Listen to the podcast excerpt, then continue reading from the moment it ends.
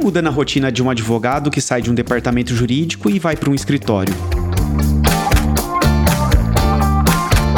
Este é o Juridicast, o seu podcast de marketing jurídico, e eu sou Leandro Ramos. No episódio de hoje, vou falar com uma profissional que já migrou de um departamento jurídico para uma grande banca. Para contar um pouco dessa experiência, com seus desafios e oportunidades, tenho o prazer de receber no Juridicast a Olivia Matsuzaka Andrade, que é Head de Inovação e Desenvolvimento do escritório Raiz e Fagundes Advogados, e antes já trabalhou em grandes departamentos jurídicos. Olivia, seja muito bem-vinda ao Juridicast. Olá, Leandro, tudo bem? Eu que agradeço o convite, fiquei lisonjeada. Tudo ótimo, Olivia. O prazer é meu tê-la aqui. E para a gente entrar no tema, né? Você já atuou durante muito tempo em departamentos jurídicos. O que te motivou a sair do universo das empresas para ir para um escritório de advocacia? Foram novos desafios estava em busca de novos desafios. Então, o que eu percebi é que o mundo jurídico proporciona uma visão mais gerencial e administrativa de organização. E aí eu vislumbrei que talvez eu teria uma grande oportunidade na organização interna estratégica dos escritórios. Então, eu comecei a planejar uma transição de carreira nesse sentido. E considerando sua experiência, Olivia, nos departamentos jurídicos, o que, que as empresas valorizam na contratação de um escritório? Bom, eu vou elencar três pontos que eu julgo de extrema importância na relação cliente-escritório. Ok. E que estão interligadas também entre si. Eu acho que o primeiro é a acessibilidade às pessoas chaves do escritório. Ou seja, é ter um acesso fácil aos profissionais que atendem o cliente. O cliente precisa conseguir acessar o advogado, o responsável do escritório, pelo WhatsApp, pelo celular, enfim, por qualquer meio que facilite, e especialmente em emergências. Acho que o segundo ponto é a pessoalidade. A relação cliente-advogado ela é baseada na confiança. Então, o cliente certamente deseja ser atendido por aquele profissional que fez o primeiro atendimento dele, que foi quem conquistou a sua confiança. E em terceiro lugar, eu acho que é a agilidade e disponibilidade no atendimento.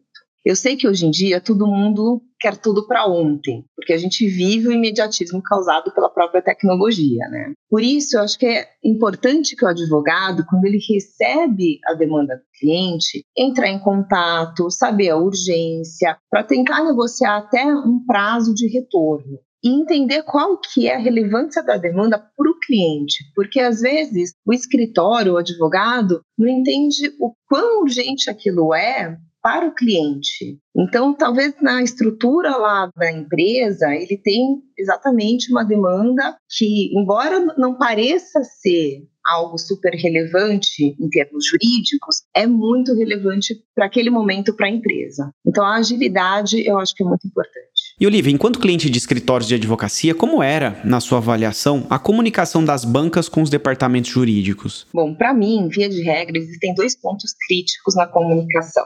São os e-mails longos e prolixos. O desafio, eu acho que é exatamente escrever de uma forma concisa, simples, todas as informações que precisam ser passadas. E pensar, principalmente, na forma visual de passar a informação. Porque muitas pessoas que recebem informação, que são os contratantes nas empresas, são pessoas que são engenheiros, administradores de empresa, não necessariamente advogados. Então, uma prática que hoje está muito divulgada no meio jurídico é o Visual Law, o Legal Thinking Design. Então é bem isso, é pensar uma forma agradável de passar todo o conteúdo que precisa ser passado. E o segundo ponto é o gap de tempo no contato que existe entre o escritório e o departamento jurídico da empresa. O que, que eu quero dizer com isso? Às vezes, o departamento jurídico chama o escritório, alguns escritórios para um bid.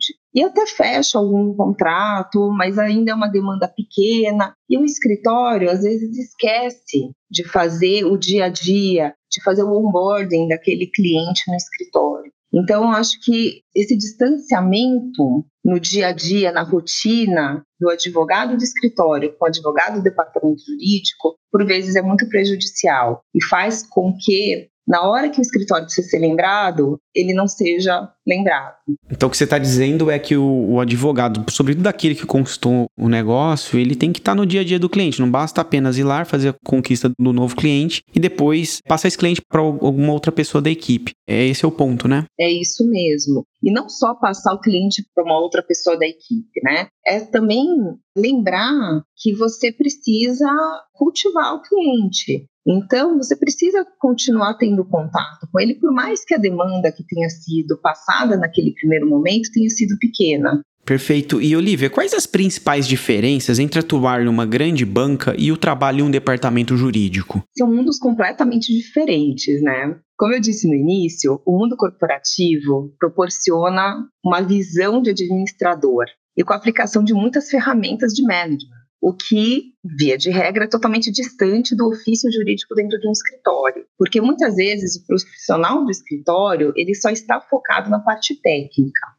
E além disso, o advogado do escritório, eu acho que ele tem que ter multifacetas. Por quê? Ele deve ser, além de advogado, ele tem que ser um empresário de vários segmentos de negócios, inclusive, porque a gente atende não só um nicho, né? Normalmente a gente atende outros segmentos de mercado. Precisa ser um captador de clientes, então investir em networking, mas outras formas, ainda mais no momento atual, em como captar clientes. Enquanto que o advogado interno, ele não, ele pode e deve ficar focado no core business da empresa. E os seus clientes, eles não são do mercado. Eles são clientes internos, eles vêm de forma natural. Então não tem essa captação que tem que ser feita todos os dias dentro de um escritório. Maravilha. E baseado então um pouco no que você respondeu, né? Hoje atuando em um escritório, o que, que você acha que as bancas poderiam fazer para atender melhor a demanda das empresas? Eu acho que é melhorar a comunicação de forma geral, assim mesmo porque na escrita foi o que eu te falei um pouco antes, né? Acho que a gente tem e-mails muito longos, prolixos e sem uma fácil leitura. Ok. Na parte verbal, a gente tem que ter proatividade com o cliente, a gente tem que ser mais simples, como eu também disse anteriormente, muitos clientes não são advogados, então ter uma linguagem mais simples facilita esse dia a dia de atender as empresas. E como é que fica, Olivia, ao seu ver, a questão também da visão de negócio do escritório em relação ao cliente? Olha, eu acho que o escritório, antes de atender, fazer o primeiro contato com o cliente, seja o cliente que tenha procurado o escritório ou vice-versa, precisa realmente estudar qual que é o negócio, para poder auxiliar melhor o cliente no que, que é possível assessorá-lo na parte jurídica. Perfeito. E, Olivia, agora falando um pouquinho da sua carreira, né? A migração para um escritório de advocacia também trouxe uma outra mudança, né? Você deixou de advogar para assumir a frente de comunicação, inovação e desenvolvimento de um escritório. Como que foi esse processo para você? Nossa, foi e está sendo incrível, na verdade,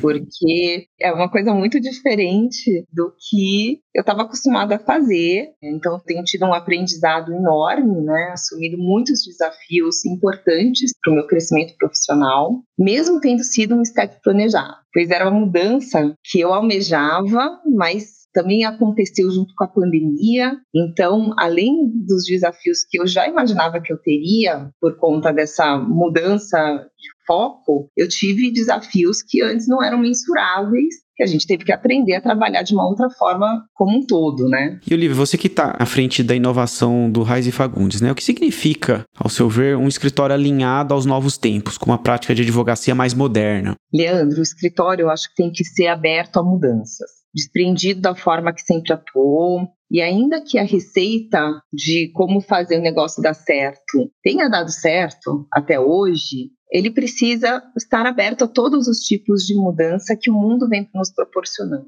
E eu digo isso não somente na parte tecnológica, porque muitos confundem modernidade e inovação com tecnologia, mas eu acho que está muito mais ligado em buscar novas formas de atuar, de se comunicar com seus clientes, com o mercado, com o próprio judiciário, que também sofreu bruscas alterações nesse último ano, e também buscar sempre uma evolução 360, não apenas na parte técnica, mas nos soft skills e outras qualidades que a gente precisa ter para ser um profissional mais completo. Bacana. E quais são os desafios em se trabalhar no escritório com diferentes áreas de atuação, com sócios diferentes, né? E aí, evidentemente, que o estilo de gestão tende a variar. Como é que é isso? Olha, acho que o primeiro grande desafio é conseguir transitar entre todos de uma forma harmoniosa, dando a devida atenção a todas as áreas, considerando suas diferentes formas de atuação, alinhar as expectativas de todos, né? Porque cada área tem uma demanda, então nem sempre o que deu certo numa área vai dar certo na outra, e uniformizar a comunicação para o cliente e para o mercado. Porque, embora tenhamos várias áreas dentro do escritório, somos um único escritório. Então, a gente precisa passar essa uniformidade na comunicação para todos. Perfeito. E ainda no contexto da inovação, como fazer com que ela não fique restrita apenas ao departamento de inovação da banca? Leandro, eu não sei se tem uma fórmula correta. Eu vou te dizer como que eu tenho atuado e que tem dado certo. Ok. Eu acho que eu atuo aqui mais como uma aceleradora. Então, eu estou constantemente buscando inovações no mercado, faço provocações internas e, especialmente, eu caminho junto com as pessoas em cada desenvolvimento, para que juntos a gente faça a inovação acontecer. Porque todo mundo sempre está muito atribulado com o dia a dia do trabalho. Então, se eu não provocar e se a gente não construir juntos, a inovação realmente acaba ficando para trás. Perfeito. E dentro desse processo de inovação, os escritórios estão cada vez mais investindo em marketing de conteúdo, né? Então, como que garantir que o advogado produza conteúdo diante de uma rotina atribulada, né? Afinal, o advogado tem que advogar, né? Realmente esse é um grande desafio. Acho que o segredo é exatamente estar aberto a novos formatos. Ok. Não necessariamente o conteúdo precisa ser escrito no formato de um artigo. Eu acho que hoje as redes sociais nos proporcionam sermos menos formais, mais diretos, coloquiais e simples na comunicação. E isso nos abre um leque enorme de como veicular esse conteúdo que precisa ser compartilhado. Além disso, eu acho que ter uma assessoria de imprensa que ajude a montar o conteúdo pode ser bem interessante. Bacana. E, Olivia, nosso episódio vai chegando ao final e para a gente encerrar. Um escritório que busca se modernizar e criar uma cultura de inovação deve começar por onde? Então, Leandro, mais uma vez, eu não acho que existe uma fórmula correta, tá? Mas eu acho que é necessário entender qual momento a cultura do escritório, o perfil das pessoas, explicar o conceito e fomentar a cultura de inovação diariamente. E acho que um bom começo é identificar alguém da banca ou de fora mesmo mas que tenha um espírito inovador e dá liberdade para que essa pessoa provoque essas mudanças no escritório. O resultado automaticamente fará com que as outras pessoas queiram caminhar junto e iniciar a transformação. Bacana, muito bom, Olivia. Eu gostaria de agradecer a sua participação aqui no Juridicast. Foi um prazer, né, gravar esse episódio contigo e, e já fica o convite para, enfim, gravar novos episódios. Com certeza, quero muito participar de outros. Eu que agradeço o convite de novo, fico super lisonjeada em poder participar e contribuir com vocês. Obrigado. Gostou desse podcast? Então compartilhe o episódio nas redes sociais e acompanhe o Juridicast, produzido pela agência Javali, especialista em marketing jurídico. Um grande abraço e até a próxima quarta-feira, às 7 da manhã.